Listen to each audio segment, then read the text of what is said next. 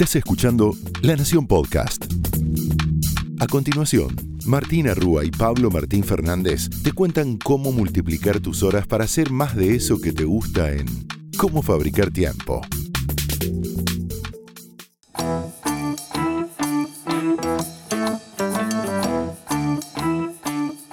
Bienvenidos a Cómo Fabricar Tiempo, donde te prometemos que si invertís estos 20 minutos vas a multiplicar tus horas para hacer más de eso que te gusta. Mi nombre es Pablo Martín Fernández. Y mi nombre es Martina Rúa y en el capítulo anterior hablamos de cómo hacer que las reuniones remotas sean más útiles.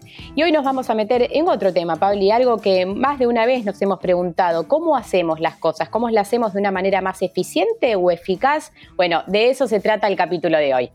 Sí, hoy te vamos a hablar de algo que, venimos pensando hace tiempo con Martu y investigando, que es la diferencia entre eficaz y eficiente, ¿sí? Entre eficacia y eficiencia. Esto te va a parecer seguramente, incluso yo lo venía usando, no sé, Martu lo venía usando de manera indistinta en muchos casos, y investigando para, el, libro, para el podcast, eh, nos dimos cuenta de que no, que no son lo mismo, ¿sí? Que son dos cosas diferentes. Y ahora te vamos a contar un poco, parece un juego de palabras, ¿no? Pero, ¿qué es lo que nos interesa? Ahora te vamos a contar la definición, pero siempre en, cómo fabricar tiempo tratamos de, ir un poquito más allá. Y vas a ver que las definiciones quizás te suenen como muy corporativas, ¿no? Pero mm. la idea es, es que la pienses en tu contexto, que la pienses en cómo hacer para trabajar mejor, en que la pienses cómo hacer para poder cortar y retomar tu vida personal. Va un poco por ahí. siempre recordá que no apuntamos a ser el hámster en la ruedita, ¿no? Que corre y corre sin parar. ¿Cuáles son las definiciones de eficaz y eficiente, Marto? Vamos a arrancar por ahí, por las definiciones para luego entender cuál es la diferencia y vos cómo podés pensar a estas dos palabras de una manera distinta. Eficacia consiste en alcanzar las metas establecidas, es decir, hago lo que dice que hay que hacer, ¿no? Me parece que sería eso, ¿no? Ser eficaz. Y por otro lado, la eficiencia se refiere a lograr las metas con la menor cantidad de recursos. Y acá me parece, Pablo, que es donde tenemos una gran oportunidad para repensar cómo trabajamos.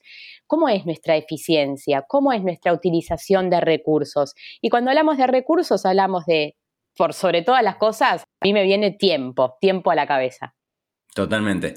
De hecho, eh, cuando pensemos en recursos como el tiempo, pensemos en recursos como, eh, si quieren, el, el balance, ¿no? la, salud física y, mental que venimos trabajando ya hace varios episodios.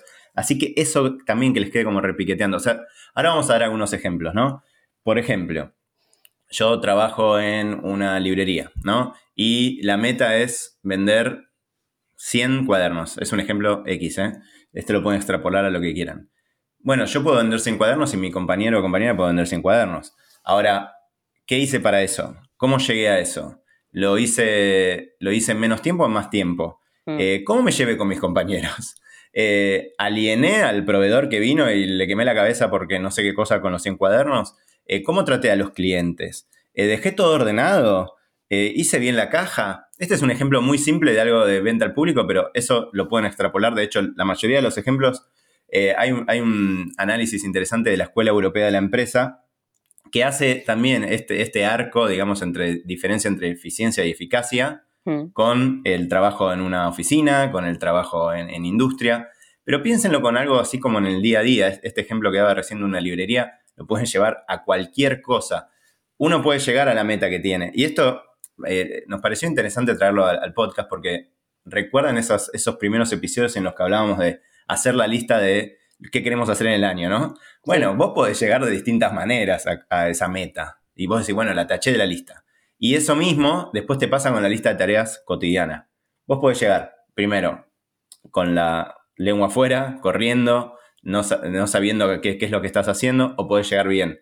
Sabemos que ya es un arte llegar, ¿no? Ya es un arte vender esos 100 cuadernos. Ya hmm. es un arte cumplir con los deadlines. Es un arte, lo sabemos. Pero bueno, si están acá, ya escucharon un montón de episodios en los mm. cuales aprendieron un montón de cosas y creemos que nos podemos dar este lujito de, bueno, y además, ¿cómo lo hacemos, no? Es un poco eso, ¿sí? Eso me parece interesante, Pali, pensar en el cómo lo hacemos. Ya sabemos que vamos a llegar, de hecho ya demostramos que somos productivos. En la pandemia ustedes saben que estamos trabajando hasta dos horas más que antes de la pandemia. Ok, somos eficaces, somos productivos, pero ¿a qué costo? Y Pablo, vos decías los ejemplos, por ejemplo, de una pyme o alguien que tiene que vender 100 cuadernos, pero esto también se extrapola muchísimo al mundo corporativo, donde hay muchos jefes y líderes que son eficaces, es decir, que cumplen con sus números, cumplen con los resultados, vos mirás sus sectores y realmente alcanzan eh, estos lugares eh, tan difíciles de alcanzar que tienen que ver con llegar, no sé, al quarter, al trimestre, al cierre, pero cómo llegan. Y ahí es interesante también muchos informes del Harvard Business Review que vienen poniendo el acento en la eficiencia, es decir, en el cómo. Y esto me hizo recordar eh, un apartado interesante del libro de, Reed Hastings, eh, No Rule Rules, como aquí no hay reglas, donde uno de sus máximas, esto está muy ligado a la eficiencia, es no toleramos imbéciles brillantes, así como lo escuchan. We don't tolerate brilliant jerks, dice eh, Reed Hastings en el libro, y cuenta un ejemplo sobre cómo tenía una, una high performer, una mujer que trabajaba muchísimo, alcanzaba sus números, pero que estaba dice literal, pudriendo la cultura de la empresa. Y esto tiene un costo muy alto en el mediano y en el largo plazo, porque alguien puede ser eficaz en el uso de su tiempo y en el uso de sus recursos, pero no significa que sea eficiente. Entonces acá la propuesta es que te pongas a pensar, ¿cuándo soy eficaz? ¿Cuándo soy eficiente? Y todos los atributos que tiene la eficiencia alrededor, que no solo están ligados a alcancé el número, sino en cómo me relacioné, cómo lo alcancé, cómo estoy liderando. Y cuando hablamos de líderes eh, en cómo fabricar tiempo, no se imaginen en, a Elon Musk. Líderes somos nosotros, tratando de gestionar nuestros roles, tratando de gestionar nuestros equipos, tratando de gestionar lo que cada día nos toca en los trabajos. Está buenísimo eso que decís y de hecho en, este artículo de Harvard Business Review dicen eso, ¿no? Da ejemplos de, gente que quizás es muy eficaz, es decir, cumple con lo que se le pide, digamos, va, va y, tilda las tareas, pero esto o pudre, o pudre el, clima o genera algún problema que después cuando, por ejemplo, tienen que ascenderla, deciden, bueno, no, no está haciendo. Claro. ¿sí? Entonces, en eso, en este, en este trabalenguas de eficacia y eficiencia, piensen esto, ¿sí? Una persona eficiente siempre es eficaz porque cumplió las metas.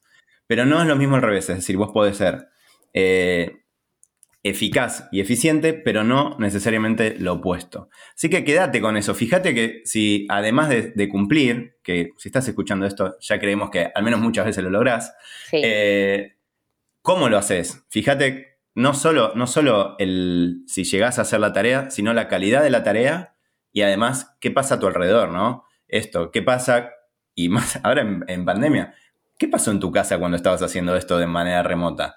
Eh, tu, vida llegó funcionando, siguió funcionando como debía o, te aislaste durante ocho horas en una, en una piecita y no, no tuviste contacto con tu familia, no atendiste nunca el teléfono, no atendiste nunca cuando tocaron la puerta. Fíjense todas esas cosas, cómo las podemos relacionar con la vida también de oficina anterior. Así que vayámonos también preparando un poco para esto, para lo que viene, ¿no?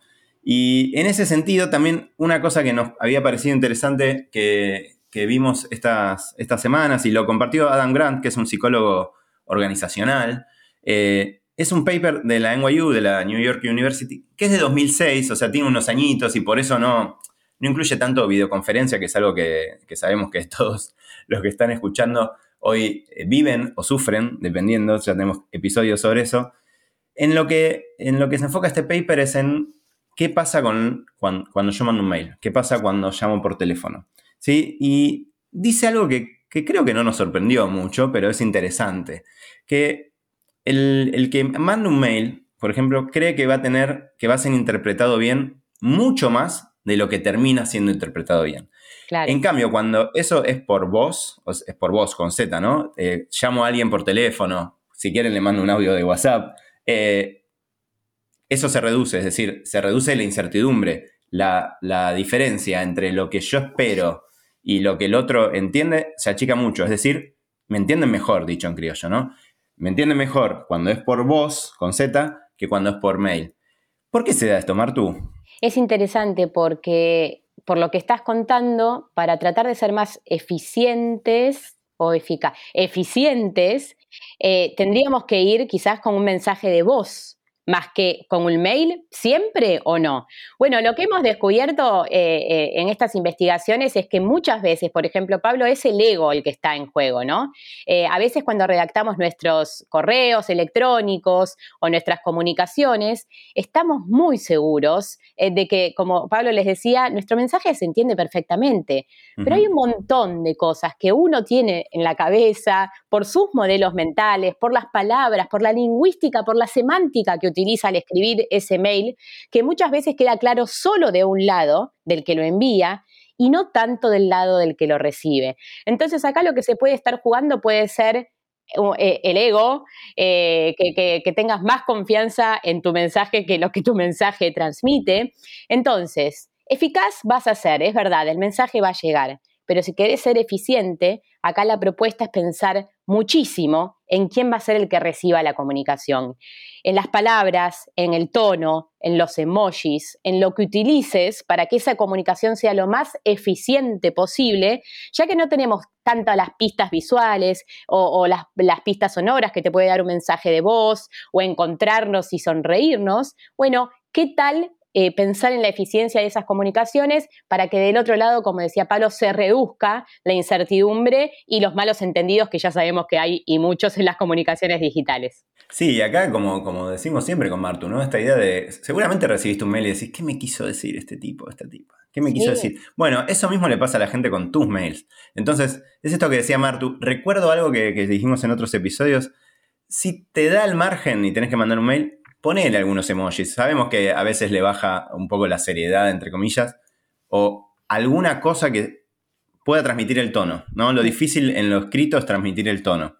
Y si no, y esto seguramente lo, vivieron y, nosotros ya lo hablamos cuando hablamos de la pirámide esta de urgencias o esta idea de cuando pasa algo grave llamame, es porque es todo mucho más claro. Muchas veces seguro los que están escuchando eh, venían con un ida y vuelta por mail que se trababa, se trababa, se trababa, espera, te llamo y se resuelve, ¿no? Total. Tengamos eso en la caja de herramientas de cómo fabricar tiempo para resolver los problemas y eh, sobre todo hacernos entender, ¿no?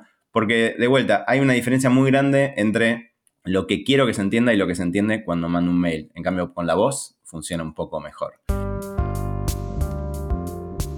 Y para saber más sobre esto, Sí, Martu, le preguntamos a la especialista viajera, Floxy, que la conocen de, redes, de Instagram, de, Twitter, tiene su blog también. Ella habla con un montón de gente, hizo un montón de cosas eh, desde antes, pero en la pandemia, en las redes sociales. Y le preguntamos, ¿cómo haces para hacerte entender con tanta gente?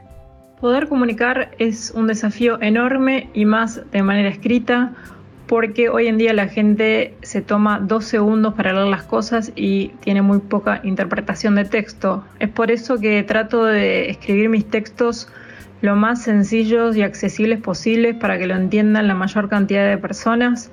Hablo de una forma muy cercana y coloquial y también me apoyo mucho en eh, los elementos visuales para que sea más sencilla la lectura a veces sucede que la gente lee muy por arriba y no llega a comprender el texto, entonces contra eso trato de acercarles la idea lo más claro posible, como si le estuviera hablando a mi mamá, a un niño de 10, o a una persona de 50 eh, o alguien de 20. Trato de que la forma en que comunico eh, sea clara y que lo pueda entender la mayor cantidad de gente posible. Bien, y la segunda pregunta se relaciona con lo que veníamos viendo. ¿Qué elegís comunicar por voz, por teléfono, por audio o WhatsApp? ¿Qué priorizás por ese canal?